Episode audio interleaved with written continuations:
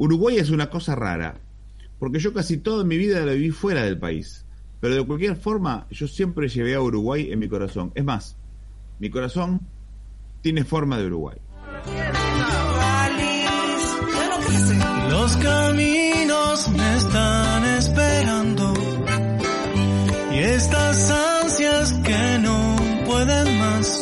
Mochileros, tomen aire, llénense de energía, agarren su mochila y a comenzar el viaje.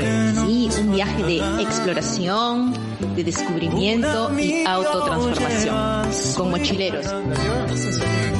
Y otro lleva un pequeño tambor, la mochila, la carpa y el mate, el y el calentador. Vamos ¿Qué tal, mochileros? ¿Lista la mochila? Arrancamos entonces. Muy bien. Eh, listos, siempre preparados.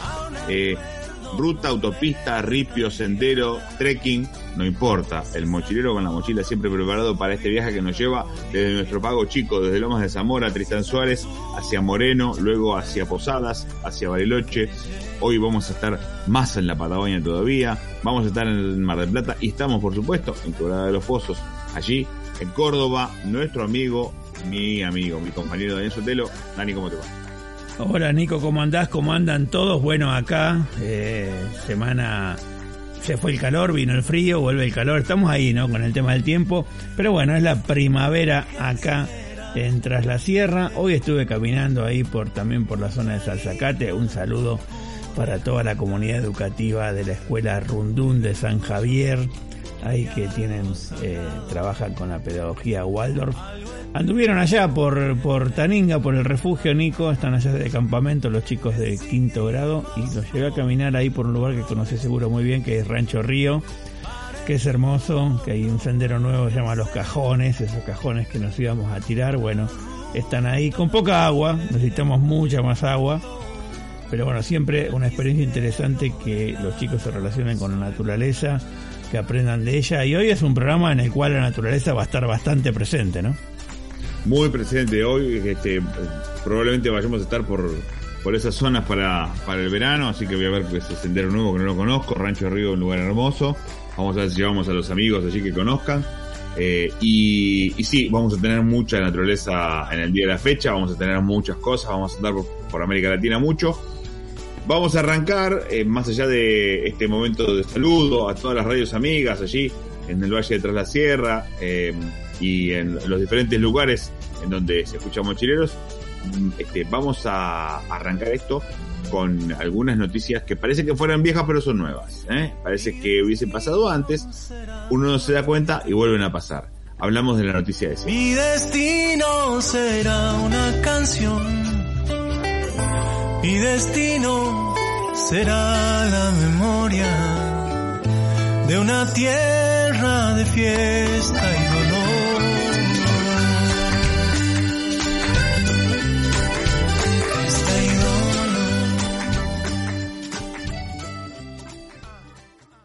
Y hemos tenido que adoptar una medida transitoria de limitación a la extracción de dinero en efectivo. El que depositó dólares recibirá dólares. El lema nacional siempre ha sido jódanse hoy para disfrutar mañana. Hoy dijo la radio que han hallado muerto al niño que yo fui. Recorremos la historia y encontramos las cosas que nos siguen contando como si fueran nuevas. La noticia de siempre en Mochileros.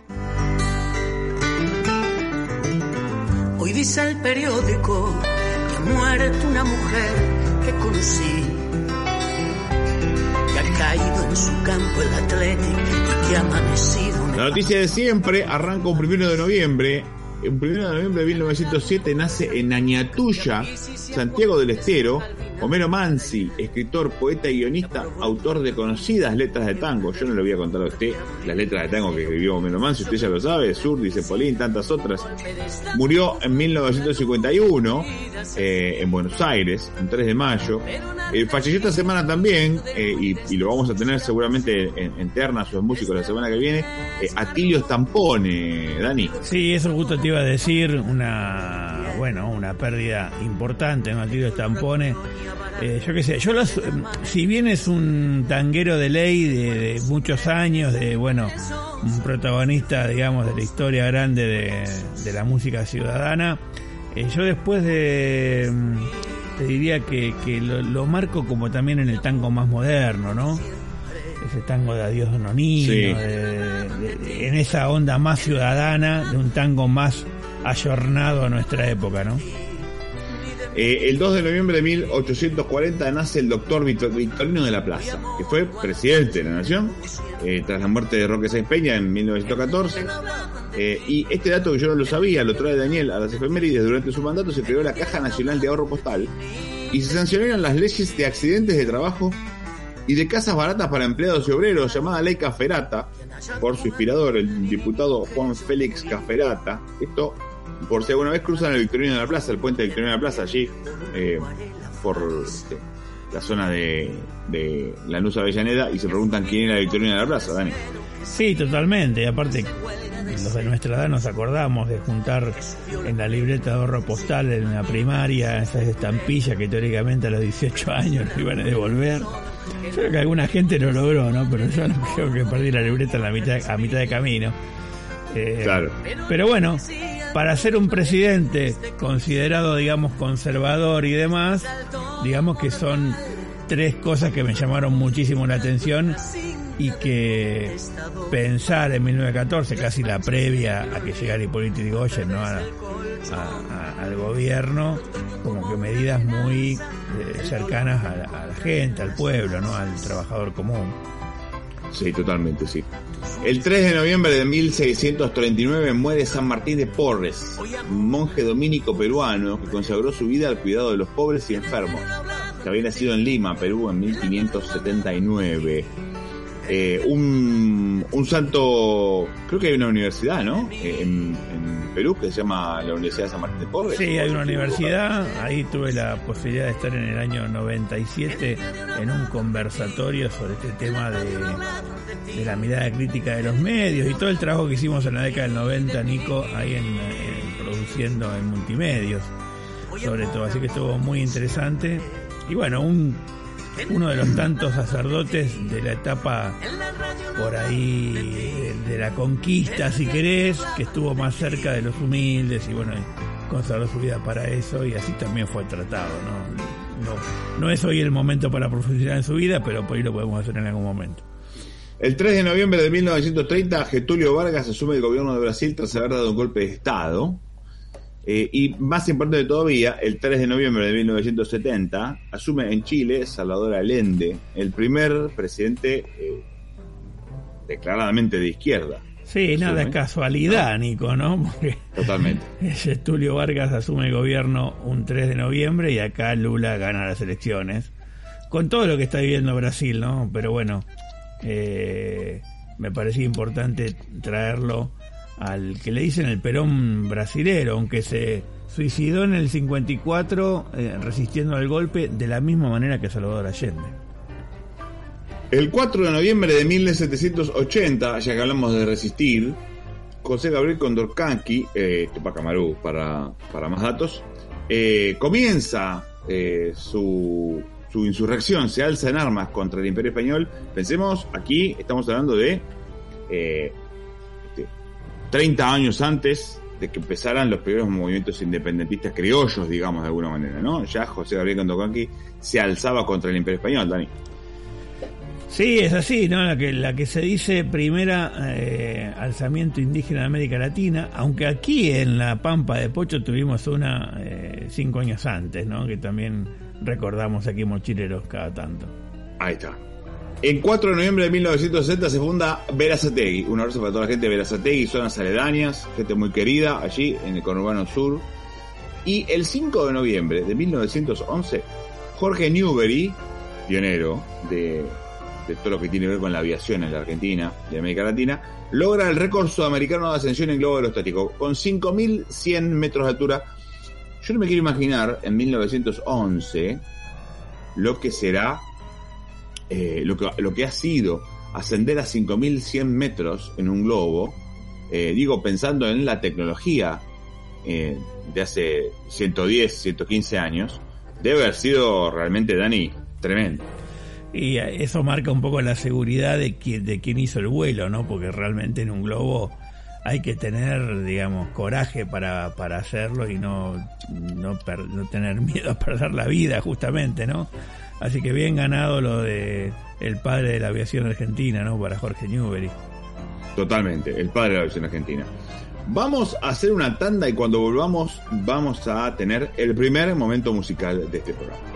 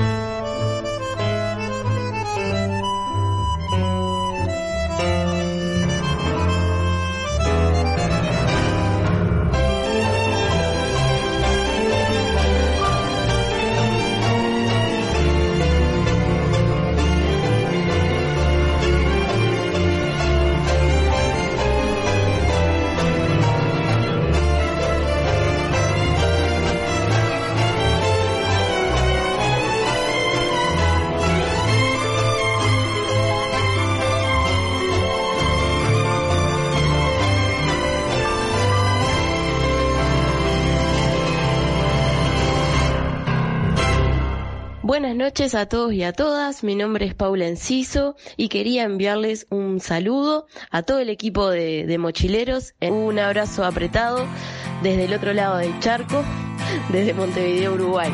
Hoy asume lo que venga, se para bien o todo mal.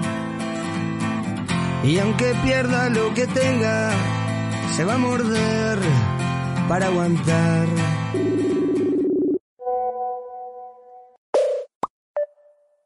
Facebook, WhatsApp o Instagram.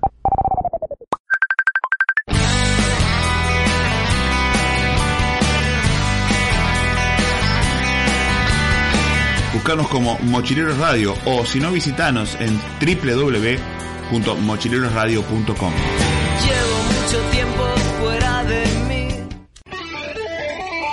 La primera quizás te entusiasma. La segunda capaz te emociona.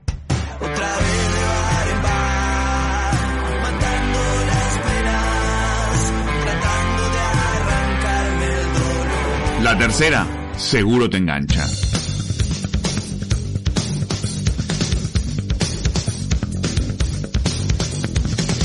Y de chapa, te llevas la cuarta. Cuatro canciones, ternas musicales, en Mochileros. Seguimos en Mochileros. Primer momento musical de este programa. Vamos a tener las hermosas canciones, las hermosas versiones de Victoria Cedrún, artista nacional que tiene eh, algunas, algunas interpretaciones realmente muy hermosas, Dani. Sí, es así. Bueno, ahí la descubrí, eh, buscando ahí, eh, no tanto las efemérides, sino, viste, que vas pispeando. No es una efeméride, sino que ella está con su hermano presentando un espectáculo justo está, mientras estamos desarrollando el programa. En realidad, el programa va a tocar este domingo 5 aquí en, eh, allá en Buenos Aires, digo, pues yo estoy en la sierra, iba a decir aquí en Buenos Aires. Así que bueno, me parecía bueno compartir su música, me gusta su estilo, eh, me gusta la elección de las canciones, me pareció interesante compartirlo y, que se conozca hoy eh, un mochilero con exponentes de la música que no conocemos tanto. Vamos a la primera canción entonces.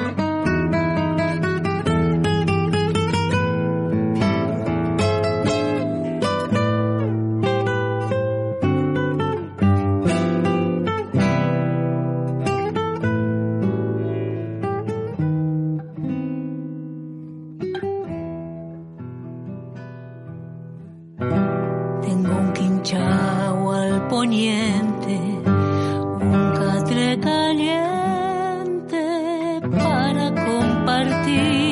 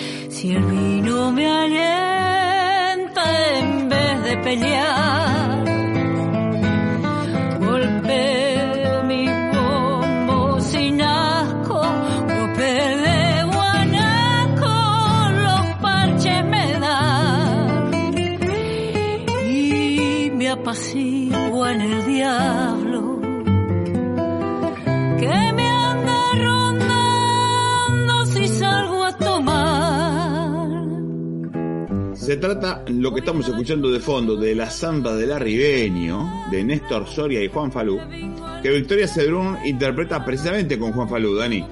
Sí, así, un saludo para, para, eh, bueno, para Juan Falú y para Néstor Soria, con quien compartí en Temperley Nico un taller de composición con José Luis Aguirre.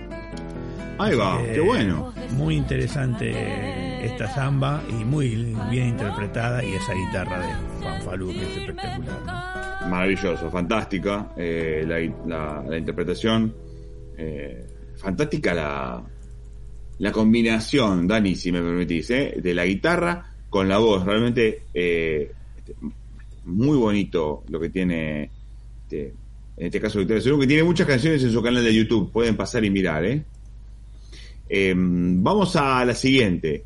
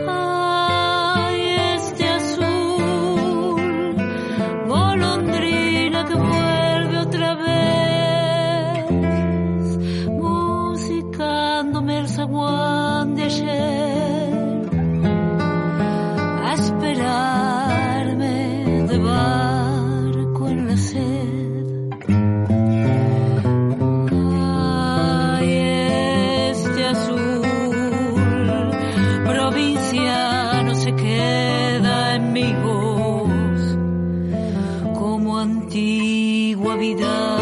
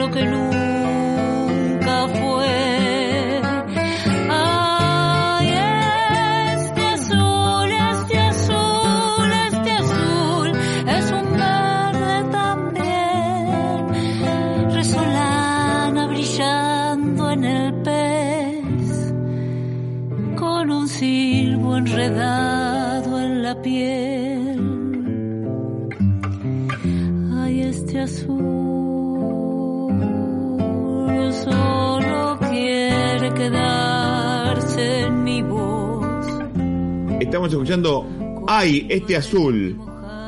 También con Juan Falú. eh, el tema.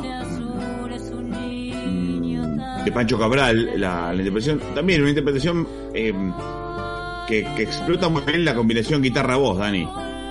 Sí, así es. Y un tema de Pancho Cabral, de Pancho Cabral muy lindo. Eh, Pancho Cabral, con quien pudimos cruzar algunas palabras ahí en el patio matero de Sanagasta cuando estuvimos allá en, nuestros amigos de La Rioja, así que les mando un saludo a todos ellos por allá. Así que también un interesante compositor riojano que a veces no llega a las grandes ciudades y a las grandes radios, pero que hay que conocer en profundidad. Eh, vamos con la siguiente.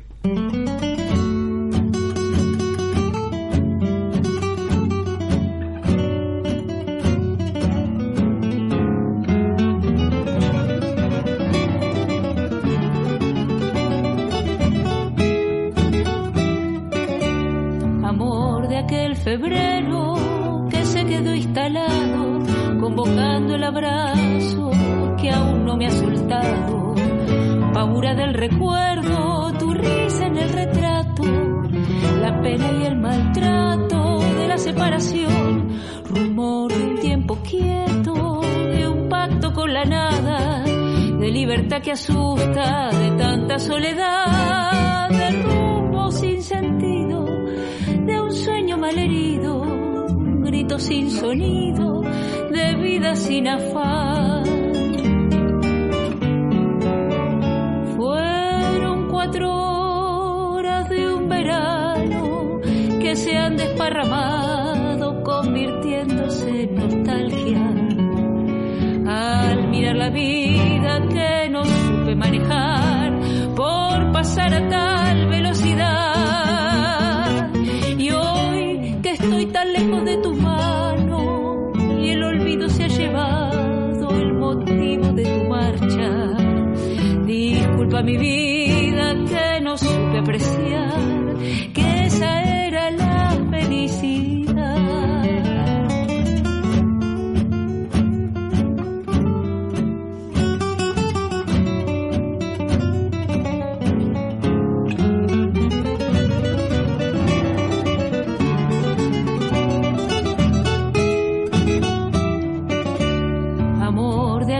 febrero y un beso congelado, los dedos enredados y una risa inmortal.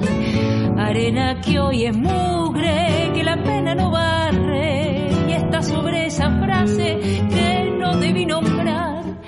Minuto tan risueño, tu pelo largo y lacio se convirtió en un lazo que ató mi bienestar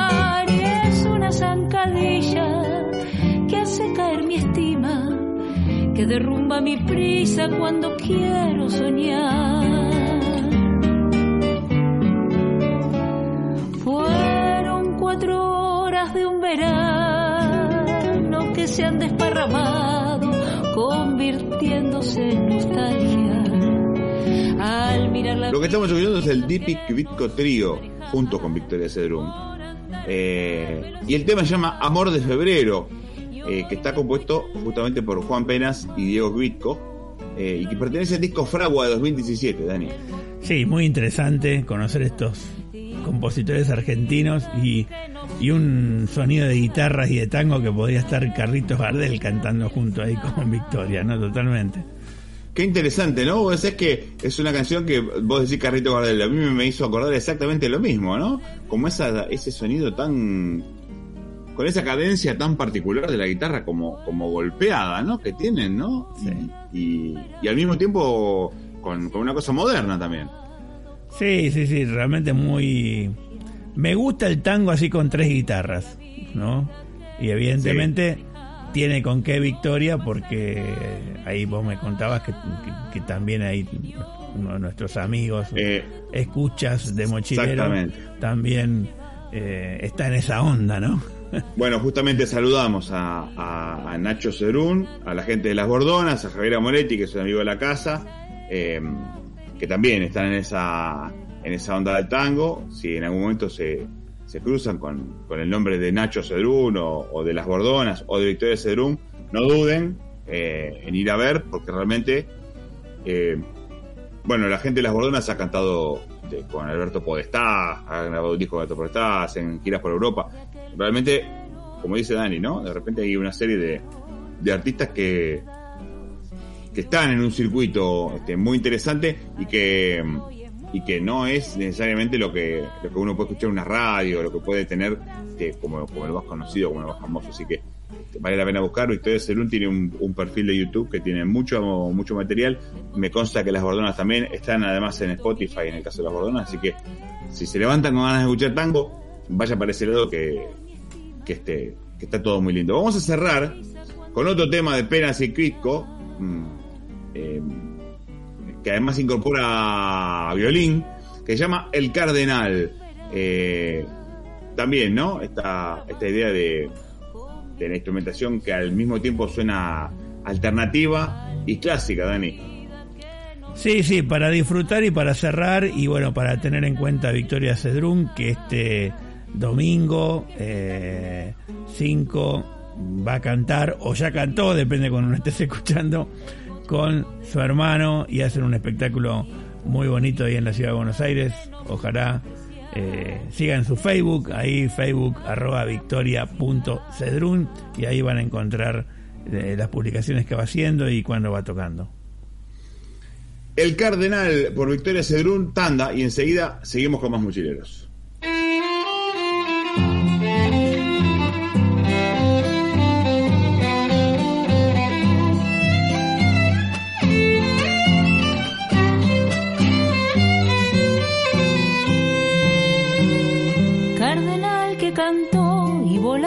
Se fue, junto al río andará, porque piensa que es una parte de él, la más cerca del sol, y en el viejo timbo han ido con su amor. Remonta su vuelo sin techo, nadando en el aire se va hacia la inmensidad. Sus alas de plumas y vientos, tan suelto me muestra su andar cuando vuelve a elevar. Cardenal que cantó y volando se fue, junto al río andará porque piensa que es una parte de él, la más cerca del sol, y en el viejo timbo han ido con su amor. A su panza la pintó del color de una nube que pasó por el celeste firmamento. Su cabeza concentró el fulgor del rojo mezclando el fuego y la pasión. Y en su lomo gris carga mi nostalgia y se la lleva con él, después de dejarse mirar así, cautivando mi existir. Cardenal que cantó volando se fue, junto al río andará porque piensa que es una parte de él, la más cerca del sol, y en el viejo timbo han ido con su amor. Se monta en un aire fresco y vuelve a su nido y le da de comer al amor.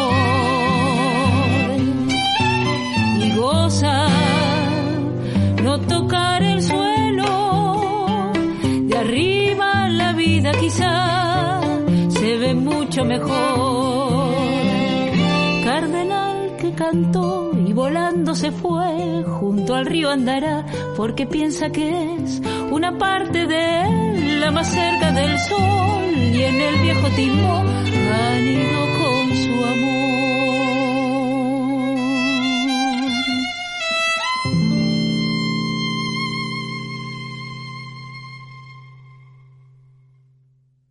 Carpa, listo. Bolsa de dormir, listo. Mochila, listo. Estamos para arrancar, muchachos.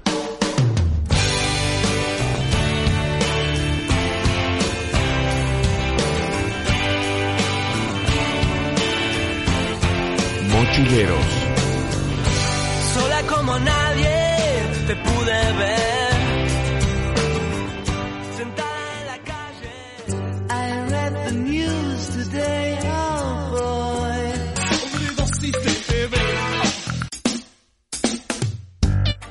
Otra información, otras miradas, otras voces, con los pies en la tierra, las noticias, aquí, en Mochileros.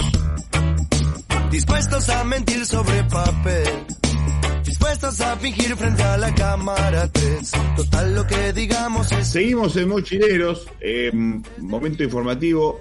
Como ustedes saben, este es un programa noticioso.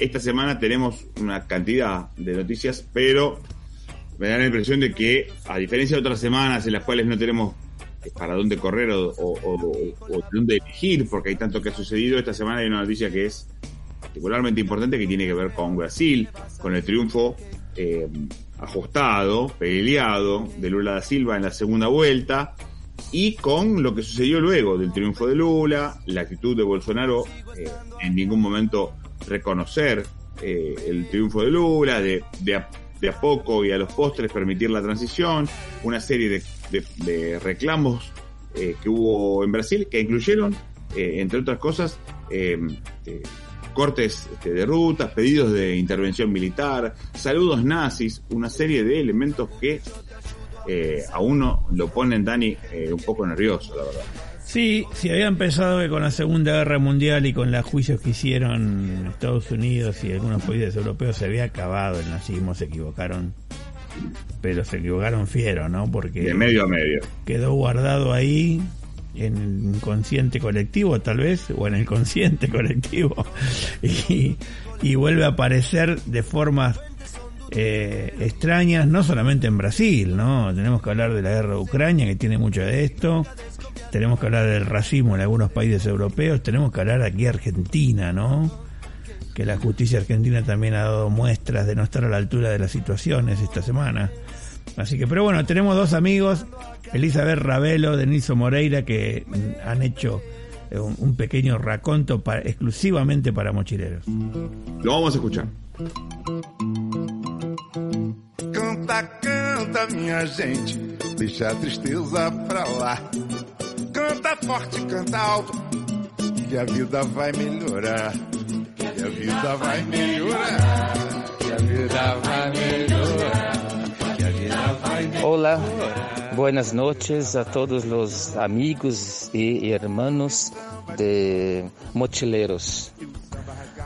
Uh, vou falar em português devagar para que podem escutar minhas palavras de Brasil. Uma parte dos brasileiros ficou muito contente, muito feliz e com grandes expectativas de que o próximo governo do presidente Lula seja um governo muito bom, principalmente para os pobres, para os menos favorecidos é, para todas aquelas pessoas que encontraram muita dificuldade no, no governo atual do presidente Bolsonaro.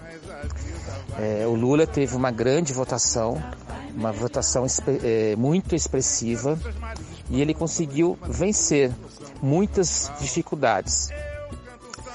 A nossa expectativa para os próximos quatro anos, é, ela se pauta bastante é, numa esperança muito grande, mas sabemos e temos consciência de que não será fácil, porque há um grupo muito grande de deputados e senadores que vão dificultar o trabalho do Lula e de toda a sua turma, de todos os, os políticos de esquerda aqui, aqui no Brasil. O Brasil, infelizmente, está passando por um momento de, de um crescimento da, de deputados e de pessoas mais ligadas à extrema direita. É, a gente deseja, espera e temos grande ansiedade de que os próximos quatro anos é, o Brasil volte a ser uma grande nação, como ele sempre foi.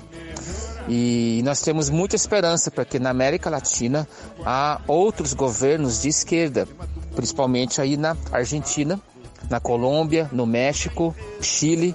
Então a gente espera sim que haja um grande congraçamento dos povos latino-americanos nos próximos anos. É isso que a gente espera e deseja. Um grande abraço a todos. Hasta. Olá, amigos motileiros. Aqui é Beth Rabelo, falo de Guaratinguetá, uma cidade no estado de São Paulo, Brasil. A vitória de Lula no último domingo, né, na eleição para presidente do Brasil, foi muito esperada e nos deixou muito felizes. Os mais de 60 milhões de brasileiros que votaram por um Brasil diferente deste que estamos vivendo há quatro anos, por um Brasil que respeite seu povo humilde, que respeite os trabalhadores, as trabalhadoras, os indígenas, as florestas, a democracia. Né? Foi este Brasil que nós buscamos nesta eleição e conseguimos. Conseguimos com a vitória de Lula, que nos traz muita esperança de que o Brasil será melhor. Foi uma campanha muito difícil, com o intenso uso da máquina pública pelo, pela campanha do atual presidente, muitas notícias falsas, ameaças, compra de votos, comprovadas inclusive em vídeos, mas nada disso adiantou. Nós vencemos. Conseguimos vencer uma campanha muito suja do lado do atual presidente. Felizmente, as instituições brasileiras estão atentas e esses movimentos perderam a força nos últimos dias, de ontem, nesta semana principalmente. Não será fácil para o governo Lula consertar o Brasil, mas nós temos muita esperança de que isso vai acontecer. Um grande abraço do Brasil Ahí están los audios de Elizabeth y Danielson. Les mandamos un abrazo grande a ellos y a todos los amigos que nos escuchan desde Brasil. Daniel antes de estos audios decía eh, si pensaron que el nazismo había terminado están equivocados. Y a mí me daba que pensar eh, cada vez más lo que tenemos en noticias podría ir en noticias de siempre, ¿no? Cada día más las cosas que están pasando son cosas que ya pasaron. Uno no puede evitar trazar ciertas líneas este, hacia el pasado, no debe, si me apuran, evitarlo, eh, pero al mismo tiempo esas líneas que uno traza hacia el pasado se proyectan hacia el futuro y lo que uno ve hacia el futuro, Dani, no es demasiado agradable. Sí, tenemos que darle pie a ese refrán, ¿no? que dice que el único animal que comete el error dos veces es el ser humano, algo así. Y algo así. no sé no sé si lo dije bien, pero va por ese lado, ¿no? Parecería ser que no aprendimos nada. Eh, y bueno, hoy tenemos una potencialidad por ahí en los medios de comunicación, no solamente Argentina, ¿no? Acá estamos hablando de distintos países del mundo, que, que, hacen del sentido común y que la gente se olvide un poco del, sufrimiento por ahí de aquellos eh, que, hace 40 años atrás lo vivieron, ¿no? Y que algunos todavía siguen en esa lucha, ni hablar de las madres y las abuelas de Plaza de Mayo, de los niños desaparecidos, de, de las persecuciones en Chile, de la persecución misma a los judíos y cristianos en la Alemania nazi, de la persecución que recién están descubriendo familias españolas respecto de todo lo que se vio en la era de Franco. Parece que no hemos aprendido nada. Tenemos una tanda por delante y luego seguimos con más mochileros.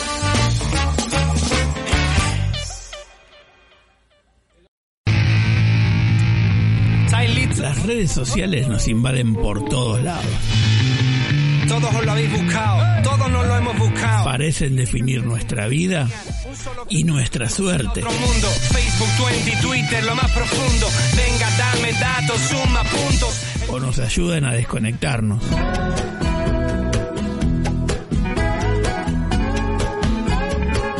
en Mochileros buscamos por las redes sociales, por YouTube, por Facebook, en el mejor o en el peor buscador. Te quiero, te querré, te quise siempre, desde antes de saber que te quería. Te dejo este mensaje simplemente para repetirte algo que yo sé que vos sabías.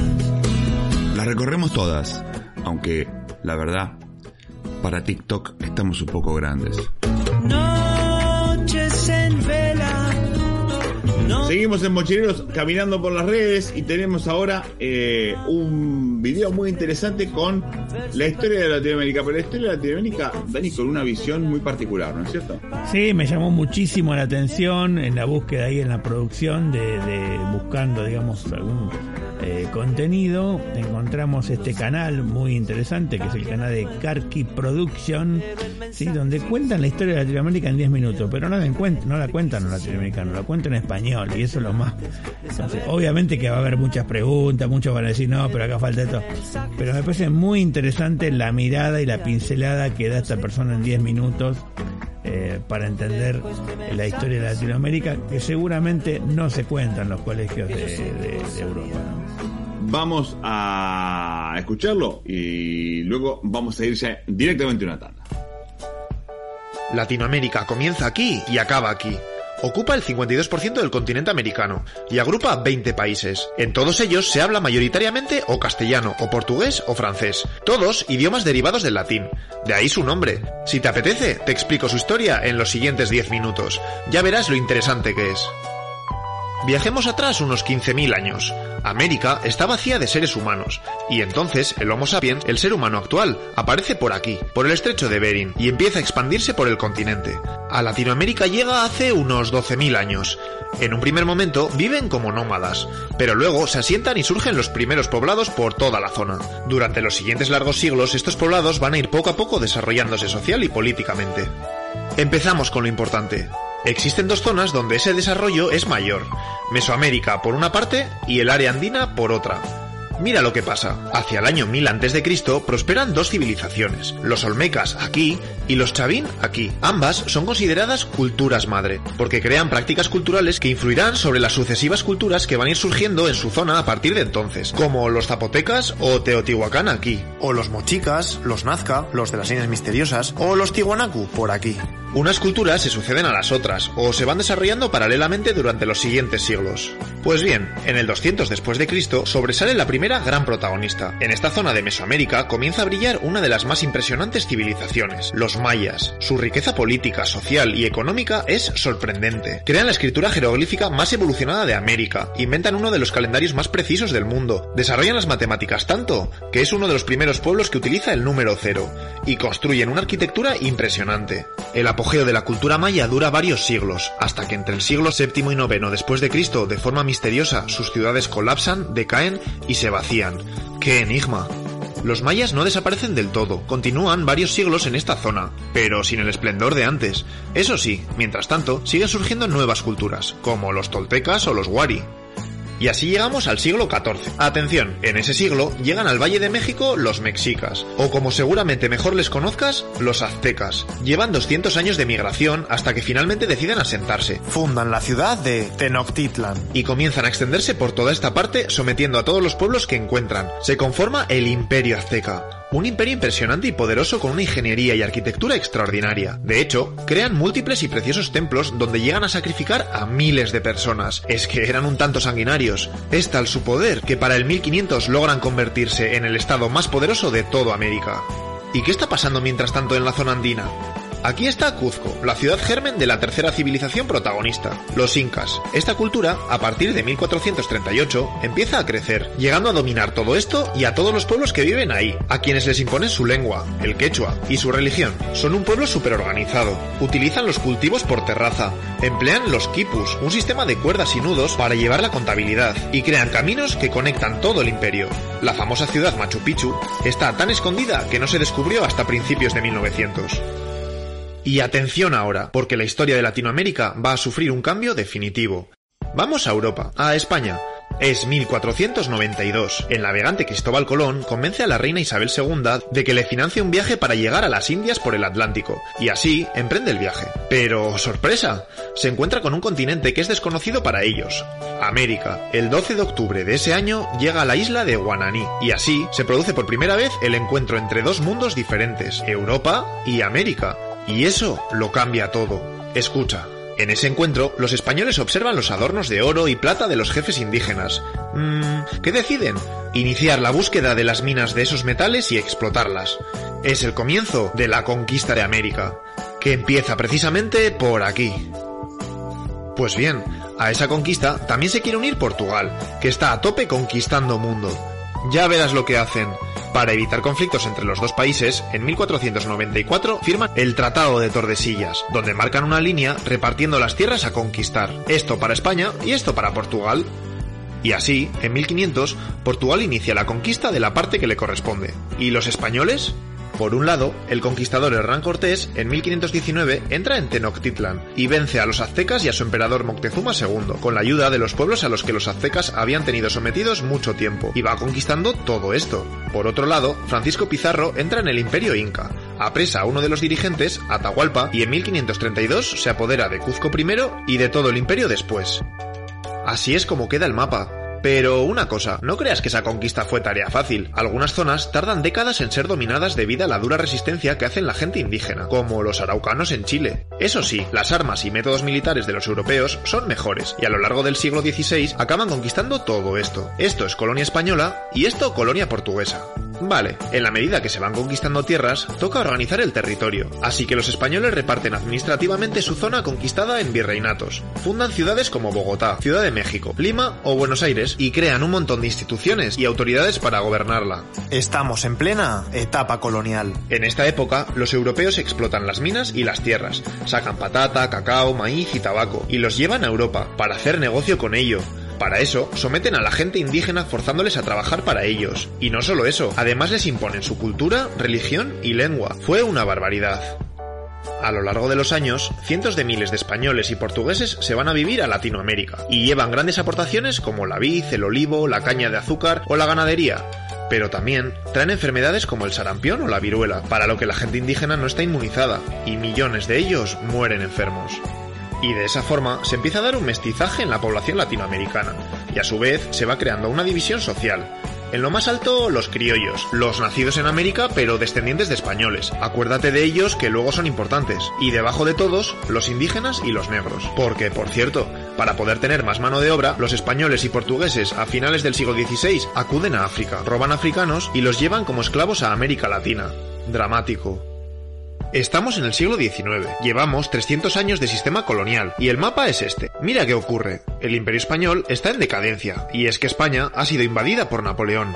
Además, se ha dado la Revolución Francesa y las ideas liberales han llegado hasta el continente. Pues bien, los criollos, ¿te acuerdas, no? Empiezan a hartarse porque aunque son habitantes con poder económico y social, no pueden optar a puestos de poder ni negociar libremente. Eso solo pueden hacerlo los peninsulares.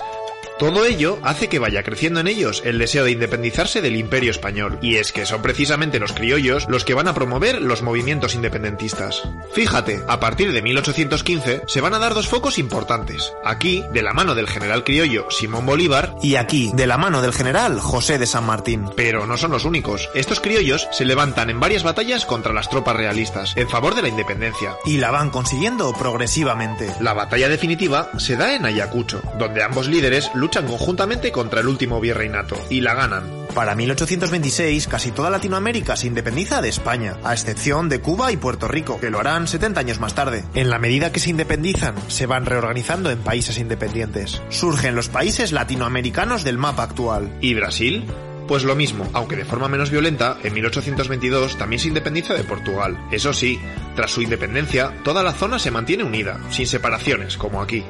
Tras la independencia, no creas que todo es bonito y fácil. Al contrario, comienza un momento de inestabilidad económica, social y política. Surge una crisis económica, el sistema de clases se mantiene y al mando político se ponen diferentes caudillos, por lo que no hay democracia. Todo sigue más o menos igual. Pues bien, a partir de ahora, Latinoamérica va a sufrir años de agitación política, ya lo verás. Llega el siglo XX. El siglo empieza bien, ya que la democracia comienza a llegar a los países, pero dura poco. Y es que, a partir de 1945, gradualmente, Latinoamérica es nuevamente tomada por gobernantes dictadores, como Batista en Cuba, Videla en Argentina o Pinochet en Chile, que van a violar sistemáticamente los derechos humanos de los ciudadanos con torturas, muertes y desaparecidos. Es una época durísima. Contra estas dictaduras y políticas liberales surgen movimientos revolucionarios, como la famosa Revolución de Cuba, liderada por Fidel Castro y Che Guevara, que consigue derrocar al dictador Batista. Esta revolución sirve de inspiración y referencia para los movimientos de otros países, como las FARC en Colombia o Sendero Luminoso en Perú. Pero las dictaduras tienen un gran aliado. ¿Sabes quién? Estados Unidos. Este país tiene grandes inversiones económicas aquí y teme perder capital si los países son gobernados por políticos de izquierdas, por lo que facilitan una y otra vez los golpes de Estado de los dictadores. Es el conocido Plan Cóndor. Imagina la turbación política que a lo largo de todo el siglo XX se dan más de 300 golpes de Estado por toda Latinoamérica. ¿Te lo puedes creer? A partir de los años 80, la situación empieza a cambiar y los diferentes países se van liberando de los dictadores y llega la democracia a la mayoría de los países. Pero pasa algo, a pesar del cambio político, sigue sin haber una mejora en las diferencias sociales y sigue siendo una de las sociedades más desiguales del mundo. Más del 40% de su población es pobre y a partir de ahora millones de latinoamericanos dejan sus países para emigrar tanto a Estados Unidos como a Europa. Y entramos en el nuevo siglo, siglo XXI. La política latinoamericana vuelve a cambiar y gira hacia la izquierda política. En varios países llegan al poder partidos antineoliberales que intentan afrontar esa desigualdad, como Lula da Silva en Brasil, Cristina Fernández en Argentina, Evo Morales en Bolivia o Hugo Chávez en Venezuela. Este periodo conocido como socialismo del siglo XXI dura unas dos décadas. A partir de 2015, los gobiernos de izquierdas caen. El péndulo político se mueve al otro extremo. Los países vuelven a ser gobernados nuevamente por partidos conservadores en una época marcada por la crisis de Venezuela, la creación de un muro por parte de Estados Unidos para impedir la entrada de latinoamericanos, y las tensiones y protestas sociales en varios países por la política neoliberal y la desigualdad social que no llega a mejorar. Hemos llegado a la actualidad. Monte, monte, monte, monte, monte, monte, mucho monte, monte, monte, monte, Con la mochila al hombro, la naturaleza te muestra su inmensidad y te sacude con su violencia. monte, mucho monte, monte, monte, monte. La carpa es nuestro hogar y el monte el lugar de la vida. En Mochileros defendemos el monte, porque defender el monte es defender a las generaciones futuras. Monte, monte, monte,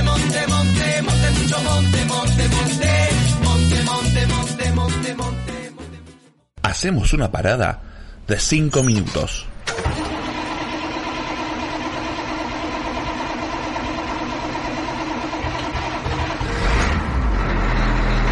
No te distraigas, enseguida sigue el viaje de mochileros.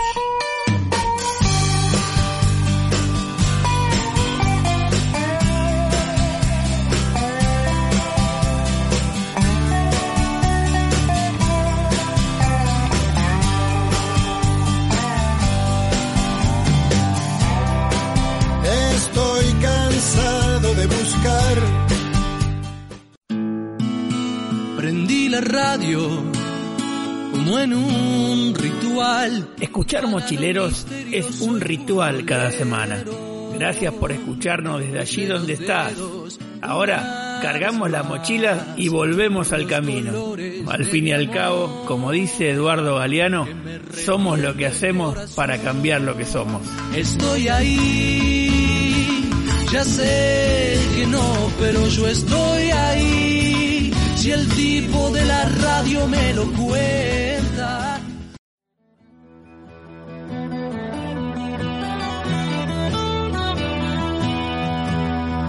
Valles, montes, ballenas, cerros, desiertos, hombres y mujeres.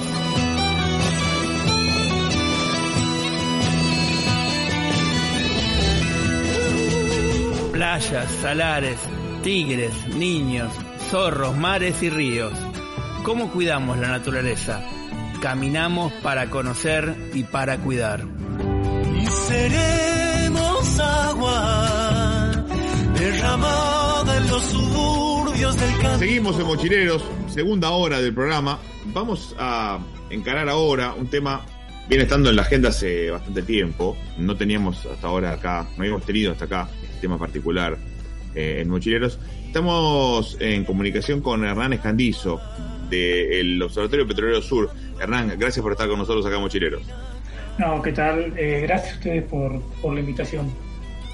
Eh, en realidad el tema puntual al que vamos a, a referirnos de la explotación offshore, eh, eh, puntualmente el tema de las nuevas zonas que se habilitaron para la explotación y que están en el medio de este conflicto en Mar del Plata, pero también la cuestión de la explotación offshore en general y además también la cuestión general eh, de, extractivismo o de la apelación a, a, este, a este modelo extractivista que sí tenemos siempre acá en Mochileros y Hernán, para el, para el que no ha seguido mucho el tema, eh, a lo mejor puede hacer una introducción de qué es lo que efectivamente está buscando explotarse ahí este, en la, costa de Mar del Plata. Bueno, a ver, para, para empezar un poco, eh, decir que en la Argentina, desde la década del 60 más o menos, se ha puesto el mar como un horizonte para la extracción de hidrocarburos. De hecho, desde la década de 90 empieza la, fines de la década del 80, principios del 90 empieza todo lo que es la extracción en lo que es la cuenca austral marina, que es frente a las costas de, Tierra del Fuego, la desembocadura del estrecho de Magallanes, que son explotaciones a, a no más de 100 metros. Esto lo, lo recalco porque cuando se empezó a hablar de estas campañas exploratorias eh, en la cuenca austral marina, que es la cuenca que está a unos 300 kilómetros de la costa de Mar del Plata, se empezó a decir que bueno que en la Argentina había esto, unos 50 años de, experiencia en offshore y demás. Entonces, decir esto que, bueno que sí, desde fines de la década del 80 aproximadamente hay eh, producción eh, en la cuenca austral marina que es a no más de de 100 metros de, profundidad, pelo de agua y el lecho marino, y a unos 30 kilómetros de la costa. Lo que se está haciendo ahora es buscando la posibilidad de extracción a unos 300 kilómetros de la costa y a profundidades que van los 1.000, 1.500 metros y pueden llegar a, a los 4.000 metros. ¿Por qué profundidades tan grandes? Bueno, por la distancia y además porque Estamos en el talud continental, justamente para poder avanzar sobre estas aguas ultraprofundas. Hubo un proceso previo que, se inició hace unos años para determinar el límite marino. Eh, no es lo mismo una explotación en aguas someras que en aguas ultraprofundas. Lo que se está buscando es la posibilidad de extraer hidrocarburos de la cuenca austral marina esto es frente a, las costas de la provincia de Buenos Aires, a 300 kilómetros, y también profundizar la extracción en, el sur, en la zona austral. Lo que despierta mayor interés es la cuenca eh, austral marina porque geológicamente se corresponde, sería similar a lo que se ha encontrado eh, en la costa occidental de, de, África, en la zona de Namibia y demás, que bueno, que son formaciones, serían formaciones de la misma era geológica y lo que se encontró en Namibia es muy, muy importante, son volúmenes muy importantes, entonces hay como una creencia, casi certeza, de que se pueda encontrar esa cantidad de hidrocarburos. Y realmente es posible que se pueda encontrar. Ahora el tema es, eh, hay que sacarnos a la superficie. Bueno, justamente esa es la pregunta que muchos se hacen, pero antes de, ir ahí, lo que quiero preguntarte es esto. Cuando se inició este, esta cuestión relativa a estas zonas de, explotación este, ultra profunda, una de las primeras cosas que se dijo, se dijeron muchas cosas. No todas las cosas que se dijeron tienen un nivel de seriedad eh, acorde con, con lo que la cuestión requiere, ¿no? Se dijeron un montón de cuestiones que a lo mejor son imprecisas, son incorrectas. Nosotros queremos tratar de ser lo más preciso posible y saber exactamente cuáles son los riesgos de una explotación de, esta índole? Bueno, en principio ya desde lo que es la, etapa exploratoria, la, exploración sísmica que se utilizan eh, ondas, ultrasonido, que son en, sí se hacen que, que, estallen burbujas y que con eso, con esos cañones, eh, bueno, se, se generan ondas y por los rebotes se va haciendo como una radiografía de, no del lecho marino, sino lo que hay por debajo del lecho, ¿no?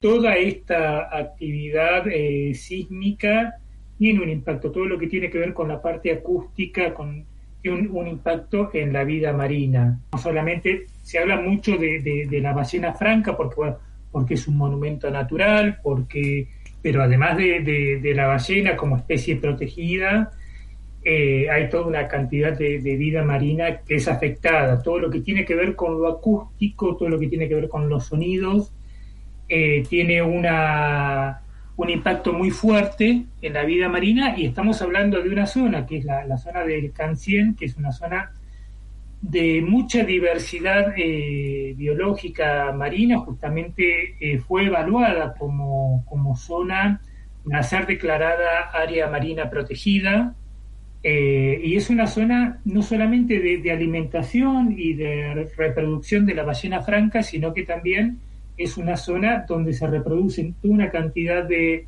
de especies que eh, sirven de alimento para después para otras especies que son de, uso, tienen una finalidad comercial. Entonces, incluso en ese sentido, hay, habría una, podría, en la actividad sísmica habría una afectación por, lo que ha sucedido aquí en, en, Argentina, en aguas mucho menos profundas, eh, en la costa del Golfo San Jorge, hace aproximadamente una década se hizo una exploración sísmica bueno, hubo una fuerte oposición de, los pescadores artesanales por la desaparición de la merluza.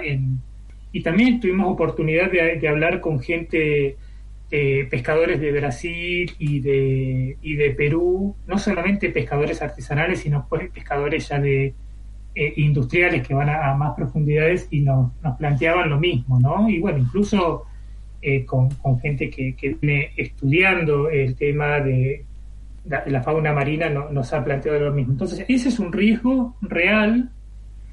Después está el riesgo que tiene eh, la explotación a, tantos kilómetros de, la costa, con las inclemencias climáticas a las que está sometido toda la, infraestructura, no solamente, eh, además de, los trabajadores, aunque eso también habría que verlo bien porque al parecer todo sería bastante automatizado pero hemos visto, bueno, con, lo que fue eh, la plataforma de BP en, el Golfo de México, lo complejo que fue eh, un siniestro, una catástrofe de, esas características, un incidente de esas características, poder remediarlo.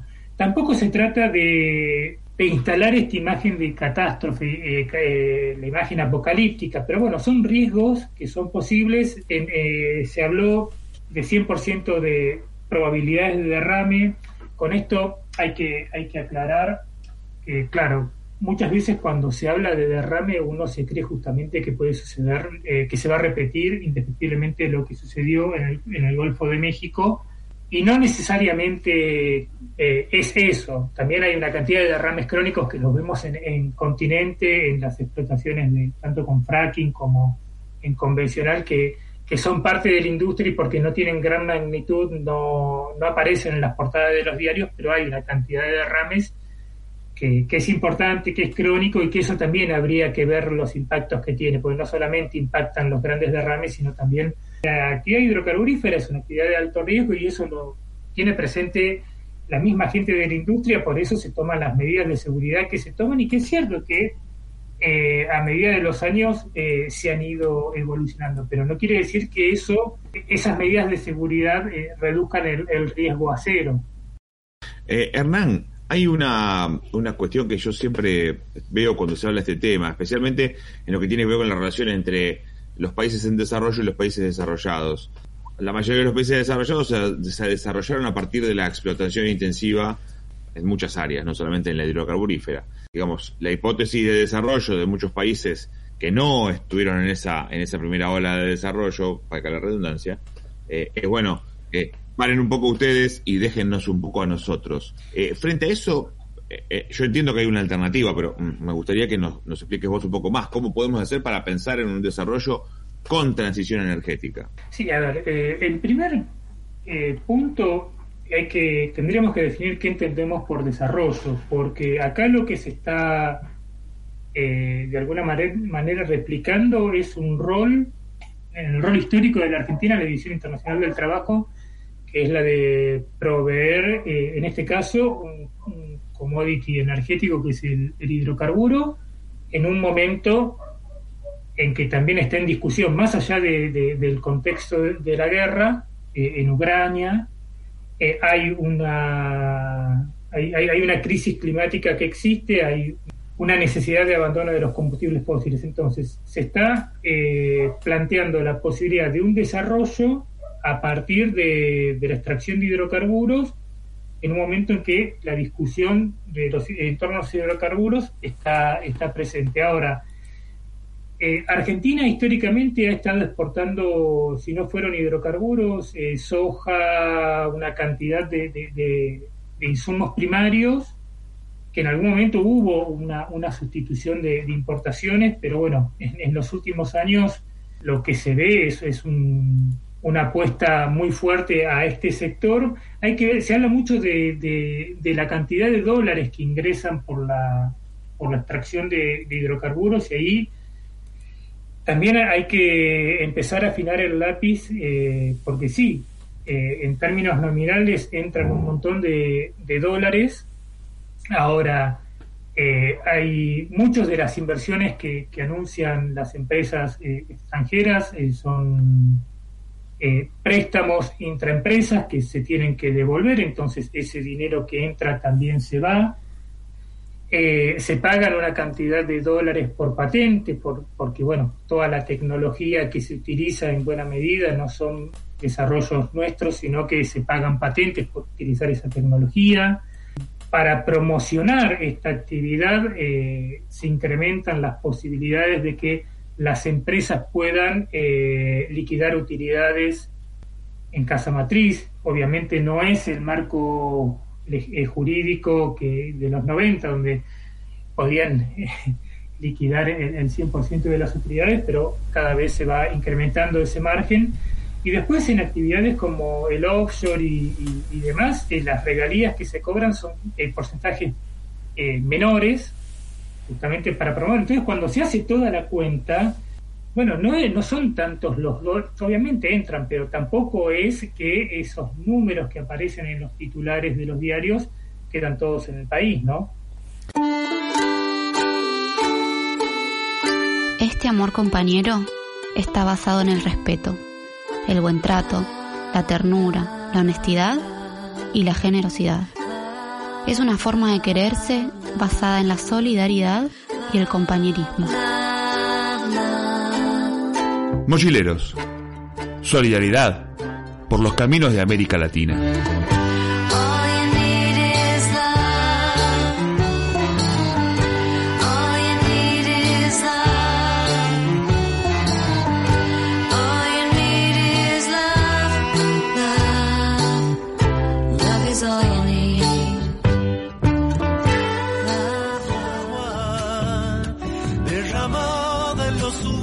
Voy con una pregunta yo, Hernán. Porque, bueno, metiste el dedo en la llaga ahí. el, tema es justamente ese, ¿no? ¿Qué capacidad tecnológica tenemos nosotros como Argentina o si dependemos exclusivamente de empresas extranjeras para, para lograr una extracción fiable, digamos? No sé cómo, cómo llamarlo, ¿no? Porque siempre tenemos este riesgo que, que vos planteaste muy bien, digamos. Entonces, ¿hasta qué punto porque definitivamente las empresas extranjeras se van a meter en esto, ¿no? Como pasó en Brasil. Por ahí en Brasil pasó al revés, ¿no? Y todo, el, planteo alrededor de Petrobras me parece que, también venía por este, por este tema, ¿no? Sí, eh, en el caso, a ver, en el caso de Argentina, eh, por ejemplo, con el fracking, el, paquete tecnológico viene de, Estados Unidos. Eh, en este caso, con lo que es explotación en aguas ultra profundas, no es casual que, estén empresas como Equinur, como Shell, como Tubulow, que son empresas que tienen eh, un, desarrollo en este tipo de actividad eh, desde hace muchos años que Argentina no tiene. Es por eso que, están acá. Son esas empresas las que, las que han hecho ese desarrollo y no son las empresas, no es IPF la que ha hecho ese recorrido. ¿Que Argentina pueda hacer ese recorrido? Sí, puede ser. Eh, llevaría una cantidad de años seguramente, pero eh, nuevamente, va, por lo menos eh, la discusión esa, eh, Petrobras lo, lo, hizo con hasta, hasta bueno, hasta que después vino todo el, golpe con Adilma y demás. Claro. Y, y, bueno, y se amplió la participación del capital privado transnacional en todo lo que es el presal el tema es si, lo que vale la pena es que Argentina desarrolle toda esa tecnología en eh, extraer eh, hidrocarburos en aguas ultraprofundas o que Argentina desarrolle tecnología para una transición energética. Que no nos pase, lo- por ejemplo, lo mismo con la producción de hidrógeno verde, que toda la tecnología eh, sea importada o, o en otros tipos de, de aprovechamientos o energéticos o de generación energética. Eh, me parece que también eh, la- un poco es eso, ¿no? ¿Dónde vamos a, a- en dónde se invertiría en desarrollo tecnológico pensando eh, en el futuro? Es interesante esto que planteas, porque eh, a, a veces cuando se habla de, del desarrollo hidrocarburífero, se pone al hidrógeno verde como una alternativa, pero de lo que estamos hablando acá, más allá de, de lo verde o no que sea el hidrógeno, que sería otro debate, eh, de lo que estamos hablando es, bueno, ¿en dónde, ponemos, en dónde Argentina pone su esquema de desarrollo, digamos? Si lo pone eh, en una tecnología hidrocarburífera o si ya empezamos a apuntar a lo que va a pasar dentro de este, un par de décadas, quizás, ¿no? Sí, sí, sí, es, eh, justamente ese es el, punto, es la mirada, eh, eh, la apuesta cuántos años la, la, la- la pensamos hacer. Porque digo, eh, por ejemplo, con el gasoducto Néstor Kirchner, que es para llevar, eh, por un lado se plantea llevar gas a, al norte, eh, llevar eh, desde, desde Neuquén eh, gas hacia provincia de Buenos Aires, llevar para Santa Fe, desde ahí tratar de, de distribuir a lo que es el litoral, incluso se está pensando en el gasoducto que viene del norte, que viene de, de Bolivia, revertirle eh, la dirección y es, ya que se está reduciendo eh, el ingreso de gas desde Bolivia, el gasoducto norte se use para llevar gas desde hacia el norte del país e incluso a través de Bolivia exportar a Brasil. Pueden aparecer una serie de debates que no, que no han tenido lugar. Por ejemplo, ¿es, eh, ¿es positivo incrementar la dependencia del consumo directo de gas o es mejor generar infraestructura eh, para transmisión eléctrica, que justamente una de, la- de las cuestiones por la que no se amplía la capacidad de, eh, esa- de generación renovable es la falta de inversión eh, en electroductos, en todo lo que es la- el transporte de energía eléctrica. Entonces, mejorar el transporte de, de energía eléctrica, incrementar la, la capacidad de energía eléctrica y promover más el consumo de electricidad en los hogares, incluso para, la, para cocinar y para, para la calefacción, además de políticas de más de eficiencia energética, de, de casas más térmicas, una cantidad de medidas. No, no, no, no, no se puede pensar en algo aislado como, como la bala de plata, pero decir, bueno, en esto pensar, ¿no? Eh, vos podés pensar eh, eh, en infraestructura para gas, que puede ser una infraestructura que esté vigente 30 años, o puede ser pensar en una eh, incrementar el, el transporte eléctrico y la electrificación como una forma de, de pensar también en una transición energética, porque electricidad vos podés generar por- eh, a través de diferentes fuentes. Son debates que no están planteados, pero que bueno, que es saludable eh, darlos. Claro, la otra pregunta es esa transición energética que, que plantean y en la cual vos explicás muy bien en tus artículos, con el- ¿qué recepción tienen en, lo- en, los, en, en quienes tienen que tomar decisiones? ¿Tienen alguna recepción? ¿Hay alguna idea? ¿Hay Pregunto desde mi ignorancia, te diría, ¿no, Hernán? Eh, yo me hago la misma pregunta. ¿eh? Estamos, No, eh, estamos lo, que el se- horno. lo que lamentablemente mucho de lo que se ve es eh, a ver eh, hay, hay una cantidad de gente con un desarrollo eh, de investigación y de, y de experiencias muy muy importante en estos temas ahora no siempre hay gente que es escuchada y, y después hay una visión muy de corto plazo de bueno de, de ir sabemos que, que la situación del Sí, país no, hay emergencias. no es fácil, que, que hay que estar tapando eh, agujeros todo el tiempo, ¿no?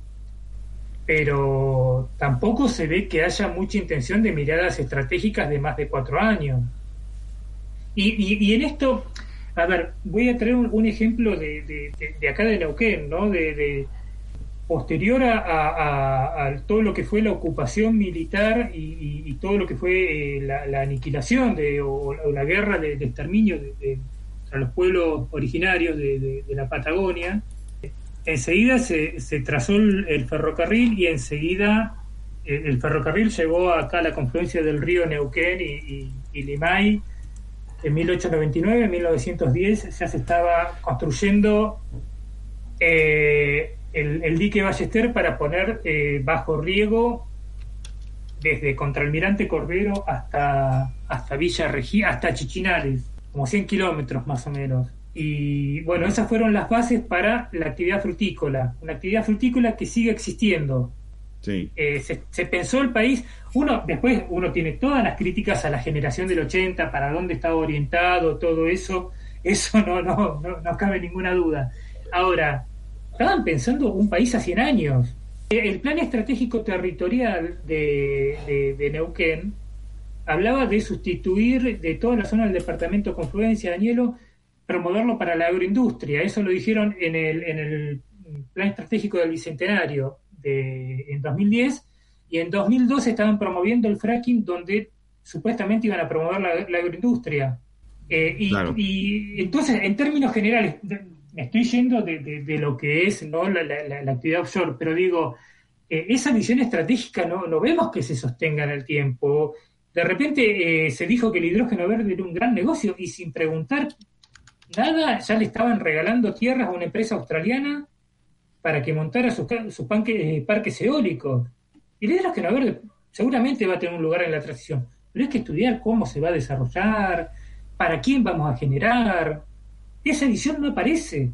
Me, parece muy interesante, vos decís que, nos estamos yendo y yo creo que en realidad lo que está pasando es que nos estamos acercando. Es decir, estamos llegando a la discusión que hay que dar, que, está menos relacionada con, con la fuente per se de explotación, aunque tiene que ver sin duda con eso, y tiene más que ver con, bueno, qué es lo que va a pasar de acá a mucho tiempo. Y eh, esto lo hablamos siempre con el programa, en general lo que sucede es que los incentivos de los políticos están alineados con los próximos dos años o los próximos cuatro años, y no con los próximos 100, como pasaba quizás hace 100, ¿no es cierto, Dani? Sí, sí, totalmente. Yo me, quedo con la sensación de que tenemos los recursos, pero que estamos trabados ahí en una especie de escalón que no podemos terminar nunca ni de, subir, ¿no? De la mejor manera, digo, ¿no? O sea, eh, creo que pasa con el litio y pasa también en esta área, ¿no? O sea, como que estamos ahí en la duda y que no y que no podemos avanzar ni, usar las capacidades tecnológicas o las mentes tecnológicas que tenemos aquí en nuestro propio país, ¿no? Sí, y, también, a ver, eh, hay, hay, hay debates que son complejos de dar. Una transición energética, un abandono de los hidrocarburos, primero que no va a ser inmediato, así que sería, eh, aunque se inicie la transición, habría que pensar en un horizonte de, de unos 20, 25 años de, extracción. Esto en términos hipotéticos para ver cómo se reemplazan los consumos directos de hidrocarburos, los hidrocarburos como, como no energéticos, como insumo de la industria petroquímica, como fertilizantes y demás, pero también hay que pensar que una transición energética demanda minerales. Uno de ellos es el litio que, mencionaba Daniel. Y sí, y, eso va a generar eh, fuertes discusiones de, dónde van a, de dónde se va a seguir eh, extrayendo hidrocarburos, de dónde saldría el litio para baterías, de dónde saldría el cobre para, para no solamente para todo el cableado de transmisión, sino para todo lo que tiene que ver con los componentes eléctricos, diferentes minerales que son estratégicos. Bueno, eso, eso demandaría, demanda un debate profundo. El tema es si vos planteas ese debate en términos de, bueno, necesitamos esto en términos de, transición, de, reducir consumos, de establecer otro vínculo con, la naturaleza, otro vínculo con, el planeta, y eh, para atender las necesidades de, la población, me parece que si vos eh, encuadrás la discusión en esos términos, es una discusión, y otra discusión es, sí, tenemos una cantidad de petróleo, de litio y de cobre, y es lo que necesita el mundo, y lo vamos a sacar todo. Claro. eh, Hernán, te agradecemos mucho por este, este tiempo que nos dedicaste para este tema, que por supuesto este, daría para hacer un programa entero, pero bueno, dos horas seguidas. Vamos a seguir charlando del tema. Bueno, no, muchas gracias a ustedes. Espero haber abonado a- al debate o por lo menos, bueno, no, no haber profundizado este, este caos que es en el que en el que están sumergidos estos temas, ¿no? Sí, yo creo que si nos vamos con más re- eh, preguntas que respuestas, vamos por buen camino. Sí, coincido. Eh, estuvimos charlando con Hernán Escandizo del eh, Observatorio Petrolero Sur mm, sobre este tema que da para muchísimo más. Este, vamos a hacer una tanda y enseguida seguimos con más mochileros. Muy buenos días a todos los amables oyentes en esta mañana de su radio Inti Raymi. Cancunapa. Hola, soy Analia Peirotti, Lía o La Flaca para los amigos más cercanos. Hola, soy Damián Enciso desde Uruguay. Hola, soy Victoria Arturi desde Santiago de Chile. Hola amigos de Mochileros, les habla Antenor desde Lima, Perú. Desde Montevideo los saluda Rodrigo García. de frío en el medio del verano, el amor en los tiempos del cólera, mi hermano. El sol que nace y el día que muere, con los mejores atardeceres. Soy el desarrollo en carne viva.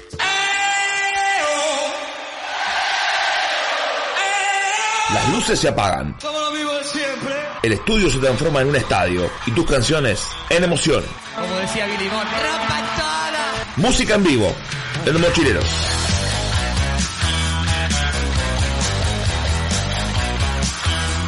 Seguimos en Mochileros. Vamos a tener para este segundo momento musical a mm, el chileno José de Vasconcelos. Tuvimos hoy dos músicos que realmente eh, no son del mainstream. ¿eh? Fuimos a buscar al arcón de, de aquellos profesionales de la música que a veces escuchamos pero que no están en todos lados. No se nos pueden quejar hoy. Eh, José de Vasconcelos, chileno, con con una serie de canciones realmente muy hermosas. eh, nacido en Santiago de Chile en 1959. Hijo de un diplomático brasileño. eh, y con mucha influencia, Dani, de Latinoamérica en general y de la música popular de Brasil. Sí, y así arranca, Nico. El primer tema es un tema que tiene la batucada ahí de fondo, así que si querés lo compartimos. Vamos a escucharlo.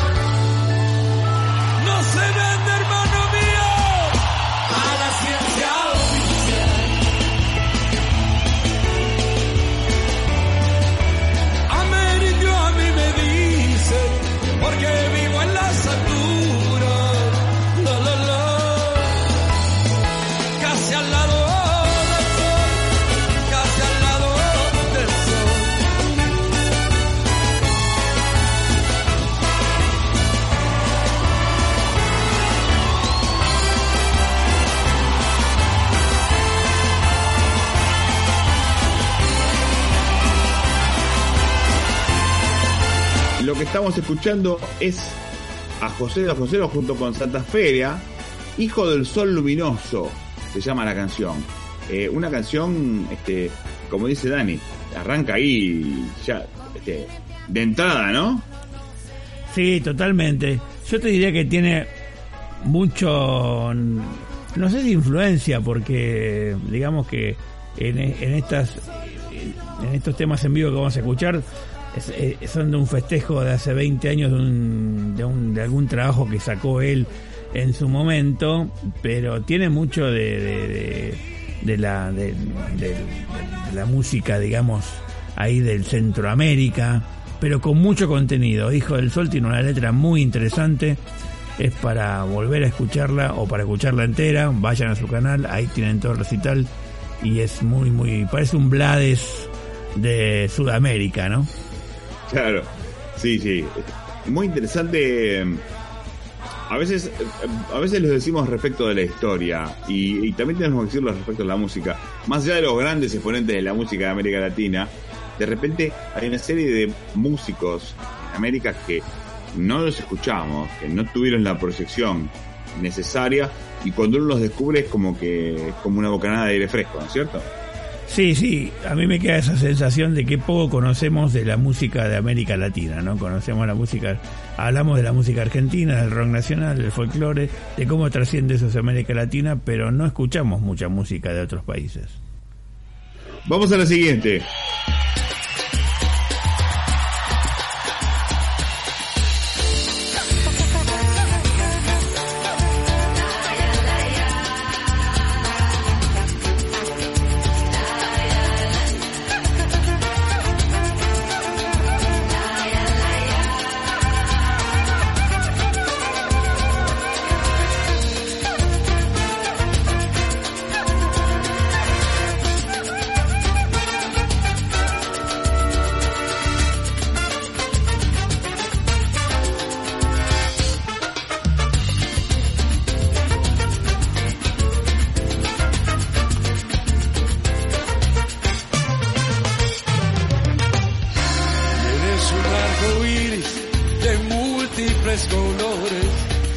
Tu Valparaíso, puerto principal. Tus mujeres son blancas margaritas, todas ellas arrancadas de tu mar. Y al mirarte de playa ancha, lindo puerto, allí se ven las naves al salir y al entrar. El marino te canta esta canción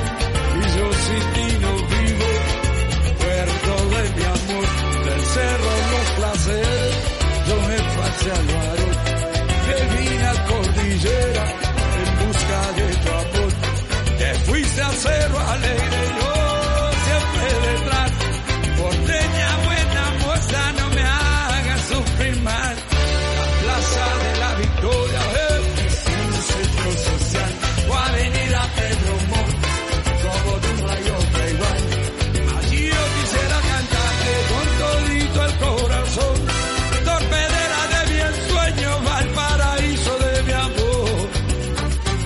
Estamos escuchando La Joya del Pacífico. Todos estos temas, Dani, son eh, de, de ese mismo disco en vivo, ¿no es cierto? Sí, la mayoría, hay algunos hacia el final que no, pero bueno. eh, y lo que tiene de interesante, como decía anteriormente, son que las letras no dicen cualquier cosa, ¿no? Y van a ver más adelante con, lo- con los exponentes con los que canta Joe Vasconcelos, que, que justamente no es gente que cante por cantar. Exactamente, no es gente que cante por cantar, eh, tampoco lo es show. Vamos con la siguiente.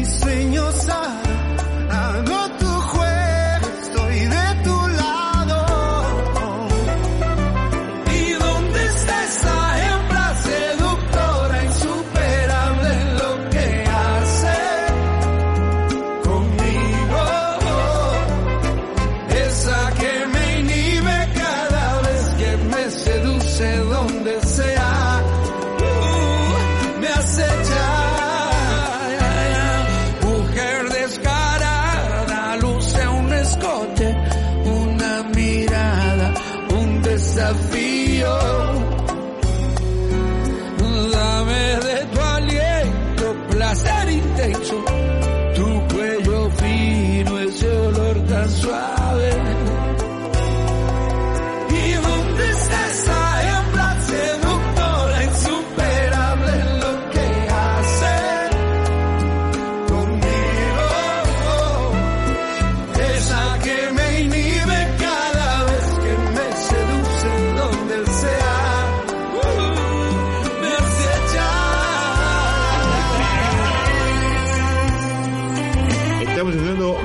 Transparente. mm, José Vasconcelos junto con Quique Neira, esta versión, Dani. Sí, un, eh, una especie de bolero, pero lo hacen con una candidez muy interesante y bueno, para mostrar un poco la versatilidad también de, la, de, los ritmos, ¿no? Pasamos de una batucada a una salsa, a una especie de bolero más también, si querés, con, el, la misma, con la misma ¿no? región, ¿sí? Y ahora nos vamos para, para otro, creo que uno de los mejores temas de, de- de los que vamos a escuchar ahora, hoy. Yo no he sabido nunca de su historia. Un día nace allí sencillamente. El viejo puerto vigiló mi infancia con rostro de fría indiferencia. Porque no nací pobre y siempre tuve un miedo inconcebible a la pobreza. Yo les quiero contar lo que he observado para que lo vayamos conociendo. El habitante encadenó las calles, la lluvia destiñó las escaleras y un manto de tristeza fue cubriendo los cerros con sus calles y sus niños.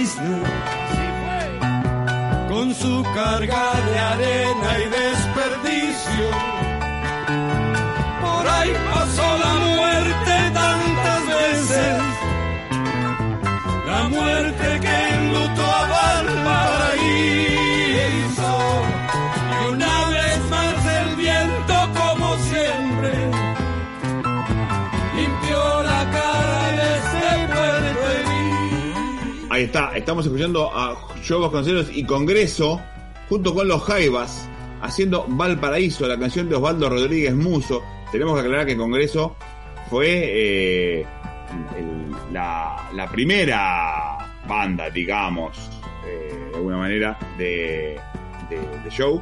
eh, con las quienes cantaría entre la década del 80, en la década, a principios de la década del 80, eh, y con quienes grabaría dos discos, ¿no?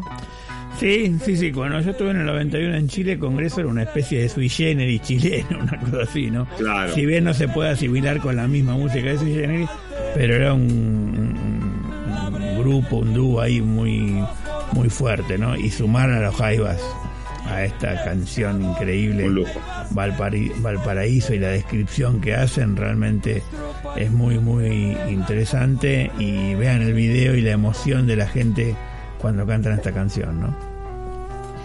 Vamos a terminar este momento musical con, por supuesto, José de Vasconcelos y con una intérprete, una cantante, una artista con la que tenemos un contrato que mm, no por no estar firmado es menos solemne. Eh, y por eso vamos a escuchar Induce, que José de Vasconcelos canta con Mercedes Sosa. Digo, hablando, Dani, de lo que decíamos al principio de este, esta gente que no canta por cantar, ¿no? Sí, no hay imágenes de esta canción, no me queda claro si le hizo una especie de, de esto que se hace a veces con la voz Como de. Mercedes. Me da la sensación de que ha sido en vivo con ella en algún momento anterior y es para disfrutarlo, ¿no? Está el, el disco también ahí en su canal. Cerramos entonces este segundo momento musical, hacemos una pequeña tanda y ya venimos con la recta final de este programa.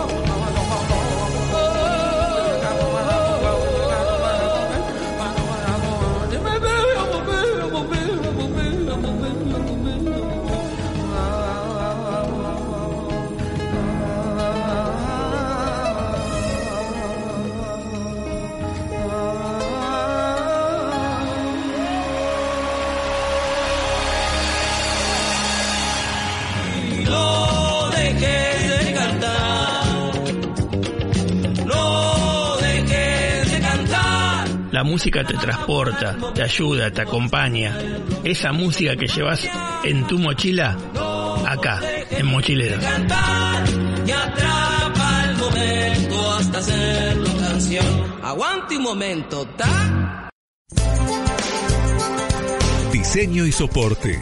Construcción de sitios y asistencia para el armado de páginas web. Desarrollo de sitios profesionales basado en plataformas de tecnologías libres, carros de compra, gestión de contenido, herramientas vinculadas a comunidades sociales, diseño y soporte. 20 años desarrollando sitios y aplicaciones para Internet. Y ahora tenés tu sitio con Valle Web, una forma rápida de tener presencia en Internet. Encontranos en Facebook como Valle Web o también en nuestra web diseñoysoporte.com.ar.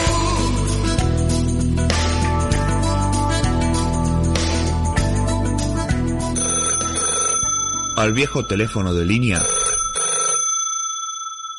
ya no lo atiende nadie.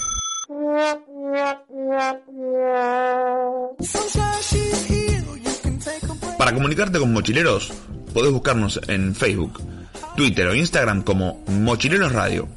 Tu programa en Internet.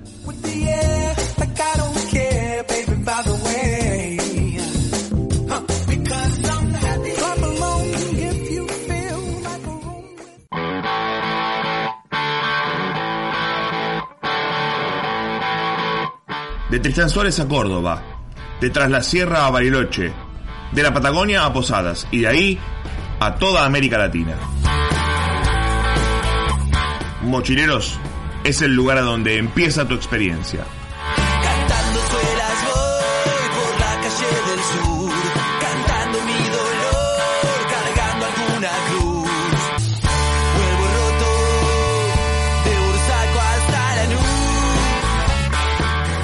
Luz. Y de Lanús a Suárez, de Suárez a Lomas de Zamora, eh, de allí vamos para el oeste hacia Moreno. Podemos seguir hacia el oeste y llegar hasta Córdoba, noroeste, o ir bien para el norte y entonces terminar en Posadas, o ir bien para el sur, terminar en la Patagonia, en Bariloche, por ejemplo. Eh, anduvimos por Brasil, anduvimos por Uruguay, anduvimos más por la costa patagónica con Hernández Candizo. Bueno, eh, anduvimos por muchos lugares, esa es la esencia del mochilero y así estamos llegando al final, Dani. Así es, sí, sí, un programa intenso y con muy buena música. Hoy realmente la pasé bárbaro, Nico. Eh, y nos estamos yendo porque también se cumplió esta semana un aniversario de- del gran baterista Rubén Basualto. Si bien no vamos a cerrar con una canción de él, pero sí una canción de un grupo feroz como fue Vox Day. Cerramos con Libros Sapienciales, eh, una canción este, maravillosa, eh, como dice muy bien Dani, eh, el fallecimiento de, de Rubén Basualto el 3 de noviembre de 2010, ya 12 años, parece mentira, ¿eh? que se haya pasado tanto tiempo, Dani.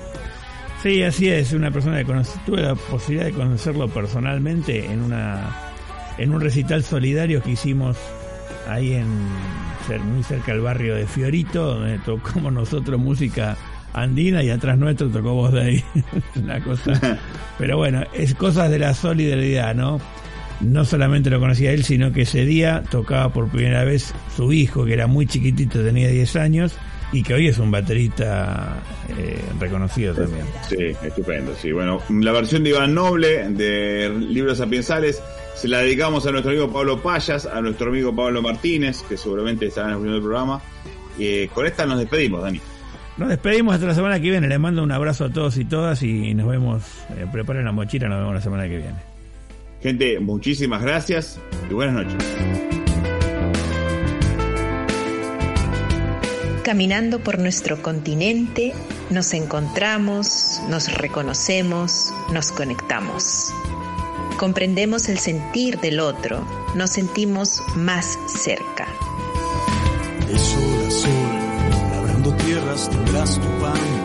Todos los ríos van al mar, pero este nunca se llenará.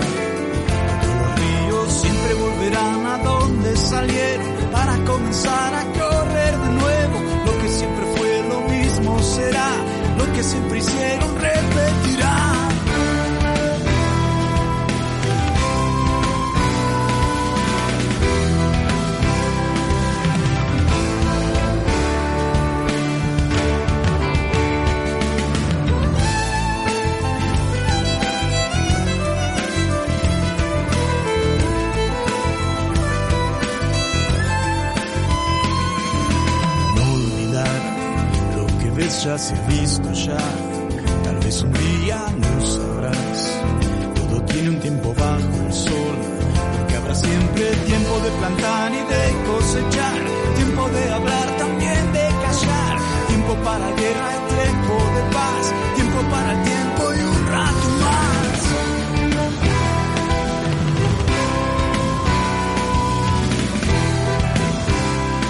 Mochila al hombro, miramos y sentimos el mundo desde nuestra historia, nuestras luchas, nuestras pasiones.